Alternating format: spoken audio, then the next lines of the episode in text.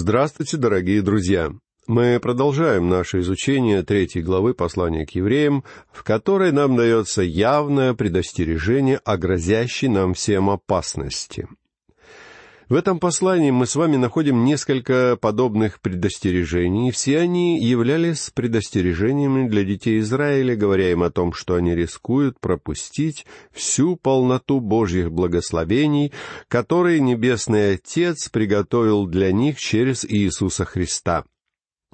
Эти предостережения указывают на опасность отпадения, опасность ожесточения сердца, опасность духовной глухоты, опасность отступления, опасность небрежения и опасность отвержения. Эти шесть предостережений должны были насторожить и предупредить первых читателей этого послания. В оставшейся части третьей главы, которую нам с вами предстоит изучать сегодня, автор упоминает вторую из этих опасностей, которая, надо сказать, предостерегала не только иудейских верующих, но и всех нас. Сегодня речь у нас будет идти об опасности сомнений по причине ожесточения сердца. Пользуясь языком образов, можно сказать, что верующий может обитать в двух возможных местах. Во-первых, он может жить в пустыне и испытывать на себе все тягости жизни в пустыне, как это было с Божьим народом в течение сорока лет их странствований по Синаю. Или же верующий может перейти через Иордан и вступить в мир Божьих благословений. Мы находим прекрасную демонстрацию этого образа в истории Израиля. Бог предупредил своих детей в Кадесе, что они могут пропустить всю полноту Его благословений, если испугаются войти в землю обетованную. И все произошло именно так, как говорил Бог. Они испугались войти в данную им страну, и за это Бог обещал, что им всем придется встретить свою смерть в пустыне, так и не вступив в землю обетованную. Надо сказать, что однажды мне довелось в буквальном смысле пересечь Иордан. И я вынужден признаться, что это событие не оставило у меня особо приятных воспоминаний. Мы ехали на автобусе почти целый день, а по дороге нам пришлось делать вынужденные остановки не менее пяти раз. Так что, когда мы, наконец, подъезжали к мосту через эту историческую реку, все происходящее уже внушало мне непередаваемое отвращение. Мне уже не был нужен никакой Ордан, а хотелось поскорее вернуться домой, в свой прохладный кабинет и уютное кресло. Когда мы ехали по тому мосту, я смотрел на этот грязный и мутный поток и благодарил Бога за то, что я пересек духовный Иордан в Иисусе Христе посредством Его смерти и воскресения. Иными словами, я был погребен вместе с Ним в крещении и воскрес вместе с Ним к обновленной жизни. Именно это символизирует переход через Иордан в случае христианина.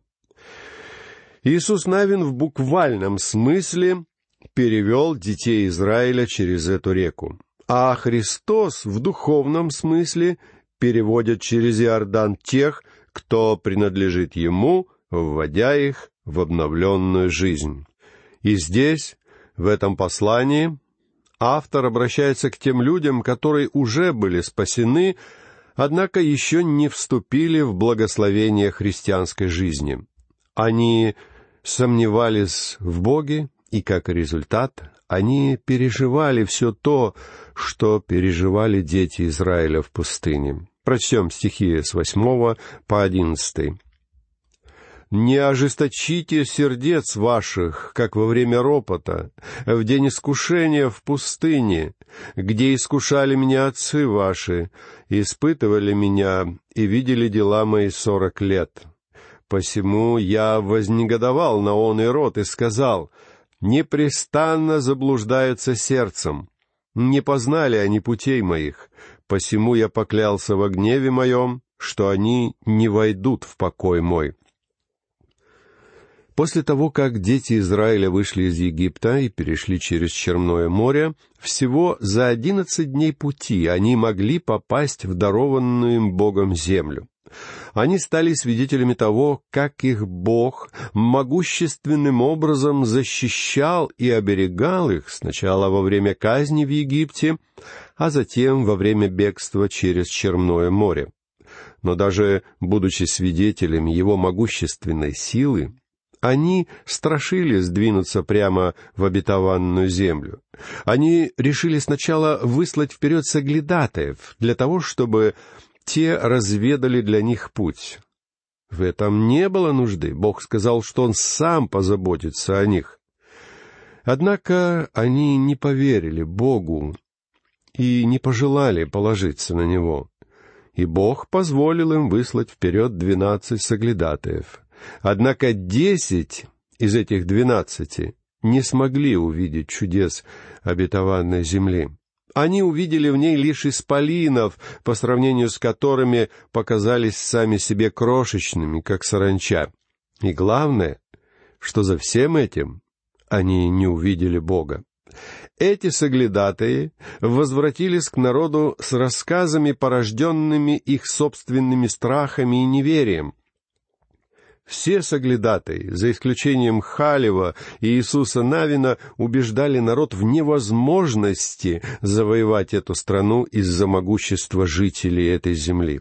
И только эти двое настаивали, что Бог может справиться даже с исполинами, если израильтяне доверятся Ему. Но люди поверили словам большинства, и в результате всех этих страхов — народ Израиля был вынужден провести сорок лет в путешествии, которое могло занять всего лишь несколько дней. В чем состояла причина столь долгого странствования? В их собственном неверии.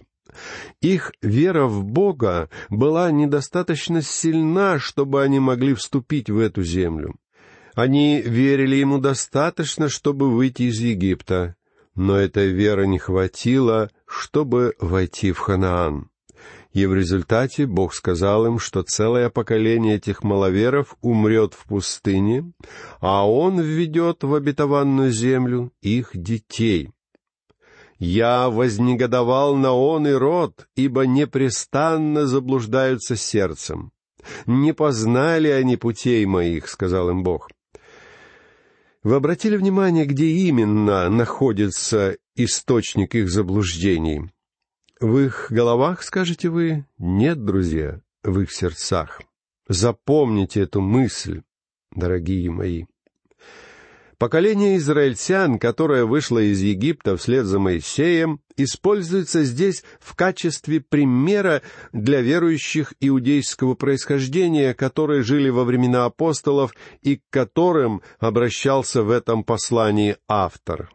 Данные слова звучат здесь в качестве предостережения, предостережения беречься, чтобы не повторить их грех ибо данный грех представлял собой весьма реальную опасность для них всех.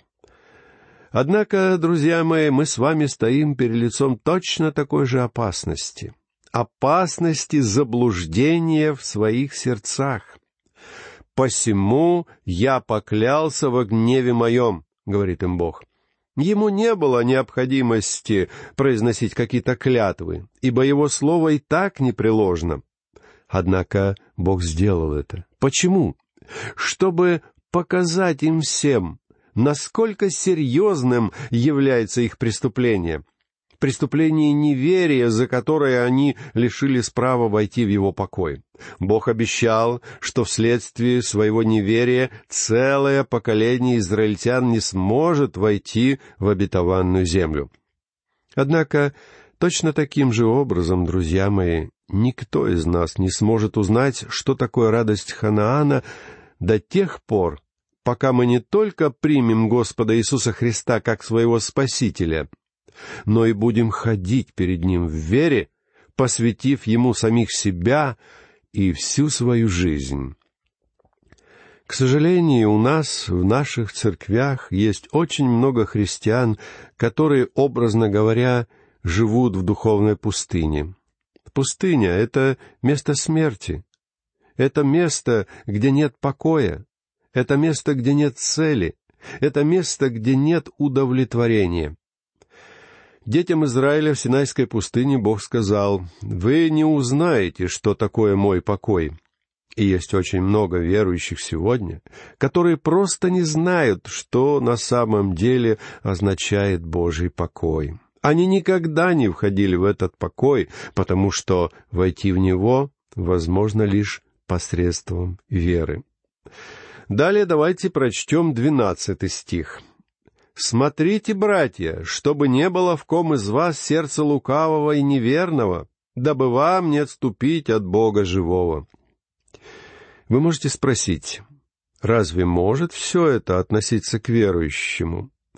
Вне всякого сомнения, дорогие мои, очень важно осознать, что Бог негодовал на детей Израиля за их грех.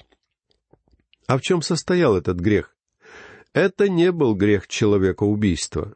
Это не был грех воровства или грех обмана. Так в чем же он состоял, спросите вы? Друзья мои, эти люди не верили Богу.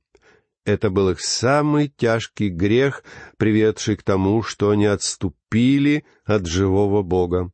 И чтобы уберечься от этой опасности, автор призывает своих читателей в тринадцатом стихе. «Но наставляйте друг друга каждый день, доколе можно говорить ныне, чтобы кто из вас не ожесточился, обольстившись грехом». Нам всем следует делать это, друзья мои, увещевать, наставлять и поддерживать друг друга. Но для чего же? Для того, чтобы кто из нас не ожесточился, обольстившись грехом. Этот стих является предостережением главным образом для верующих, чтобы они не пропустили богатство и славу Божьих благословений вследствие обольщения своими собственными грехами. Однако в то же самое время все сказанное в тринадцатом стихе имеет вполне ясное и конкретное применение в случае неспасенного человека. Дело в том, что когда кто-то говорит мне, что у него имеются интеллектуальные проблемы, мешающие ему принять Христа, я попросту не верю в это. Позвольте мне проиллюстрировать вам этот факт с помощью одной реальной истории, с которой я столкнулся в своей практике. В нашей церкви я проводил регулярные библейские занятия, которые проходили у нас в течение недели. На эти занятия собиралось немалое количество людей с разных концов города. Уже одно это привлекало к нашей церкви внимание — и некоторые люди приходили просто так, из любопытства, чтобы послушать то, о чем у нас будет идти речь. Герой истории, которую я хочу рассказать вам, попал в нашу церковь именно так. Работая по соседству, он увидел, как целая вереница людей идет со своими Библиями в нашу церковь и его заинтересовало, что именно может привлечь в церковь столько людей вечером, в середине недели. Надо сказать, что герой моей истории был во многих отношениях прекрасным молодым человеком. Я уверен, что если бы вы познакомились с ним, вы бы пришли точно к такому же выводу. Так вот, он присоединился к группе направлявшихся в нашу церковь людей и остался на всю лекцию. А после завершения занятия он подошел ко мне и сказал, что никогда бы не подумал, что только ради изучения Библии такое большое количество людей собирается у нас в церкви каждый четверг. Но как бы там ни было, этот человек стал тоже приходить на наши собрания по четвергам а затем он начал приходить к нам по воскресеньям и очень скоро почувствовал в своем сердце обличительный голос Святого Духа. Однажды он пришел ко мне в кабинет и сказал, «Я думал, что я христианин, но теперь я вижу, что это не так. Я всего-навсего являюсь членом церкви. Однако у меня есть несколько интеллектуальных проблем, связанных с тем, чему вы учите. Одна из моих проблем — это история Ионы. Я не могу поверить, что человек мог жить внутри рыбы в течение трех дней и ночей. Я спросил его, кто сказал ему, что Иона был жив в чреве рыбы в течение этих трех дней? Он ответил, что он всегда слышал именно об этом и был уверен, что в Библии сказано именно это. Я ответил ему, что в моей Библии я не нахожу ничего подобного, и просто открыл книгу пророка Ионы, показав ему, что там на самом деле написано.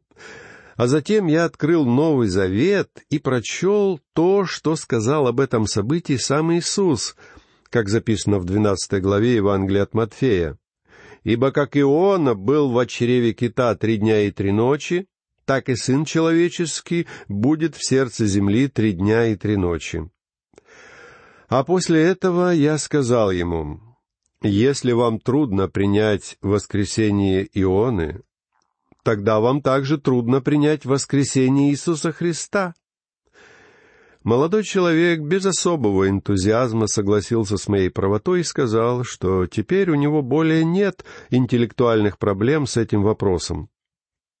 Тогда я посмотрел ему в глаза и спросил, «Друг мой, какой грех мешает вам прийти ко Христу?» Внезапно он покраснел и спросил, кто рассказал мне об этом. И ответил, что я ничего не знаю о его жизни, но зато я знаю, что все интеллектуальные проблемы — это проблемы с сердцем. А это значит, что в его жизни есть нечто, что удерживает его от Христа. И тут его прорвало, и он попросту зарыдал. Сквозь слезы он признался мне, что тайно снимает квартиру для женщины, которая работает у него секретарем и проводит с ней в этой квартире немало времени.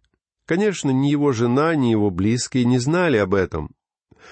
Тогда я спросил его, почему бы ему не пожертвовать своими отношениями с этой женщиной ради взаимоотношений со Христом. Он вдруг поднял голову, как если бы эта мысль никогда не приходила к нему раньше, и твердо сказал, что завтра же он поговорит со своей подругой. Он не только поговорил с ней, но и уволил ее.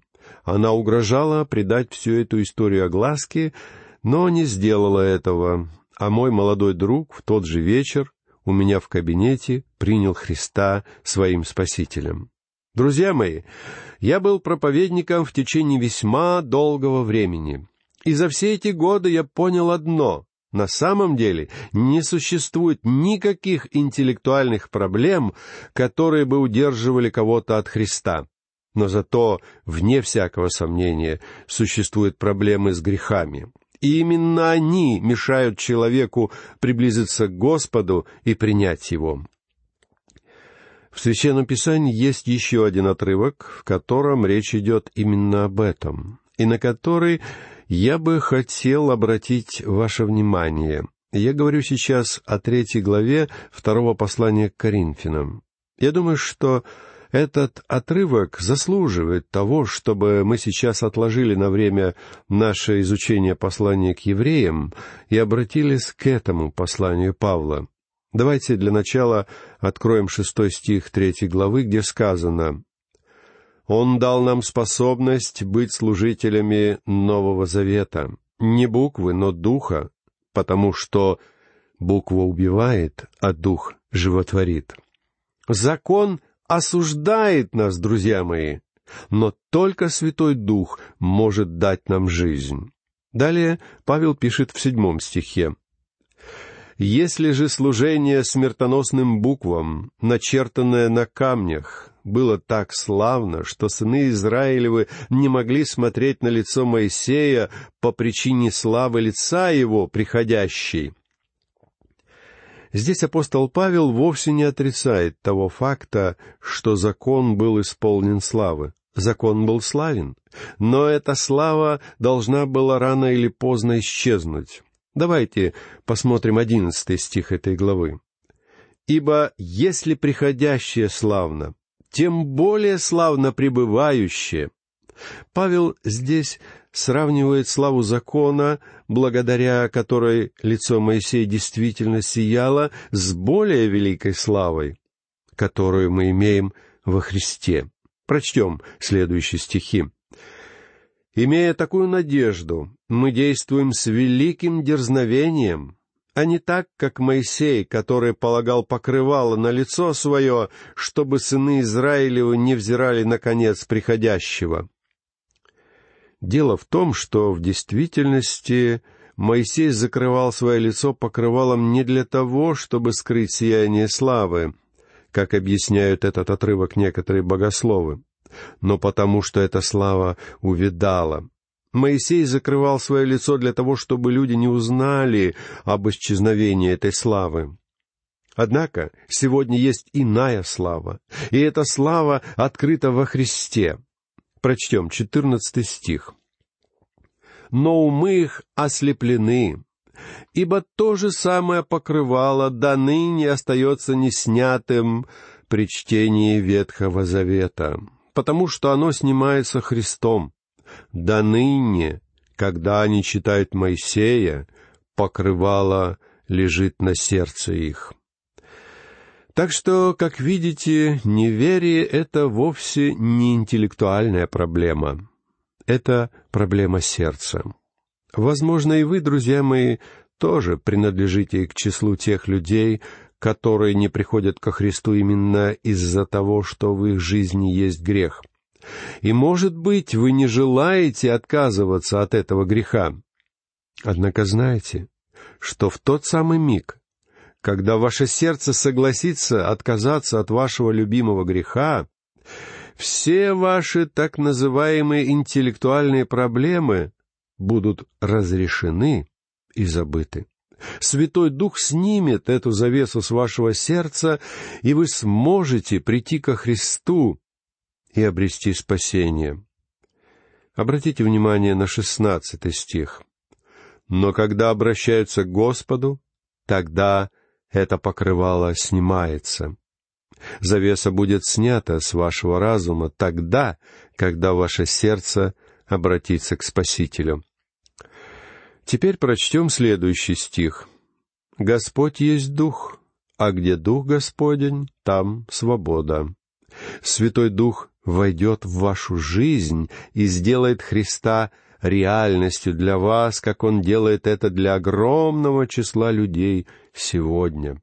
И когда мы, наконец, придем к Нему с открытым лицом, как в зеркале, взирая на славу Господню, мы с вами будем преображаться в тот же образ, от славы в славу, как от Господня Духа. Если вы обратитесь к Нему, друзья мои, вы даже не можете вообразить себе, какое будущее ожидает вас. На этом я хочу закончить наше сегодняшнее изучение и попрощаться с вами. Всего вам доброго, до новых встреч.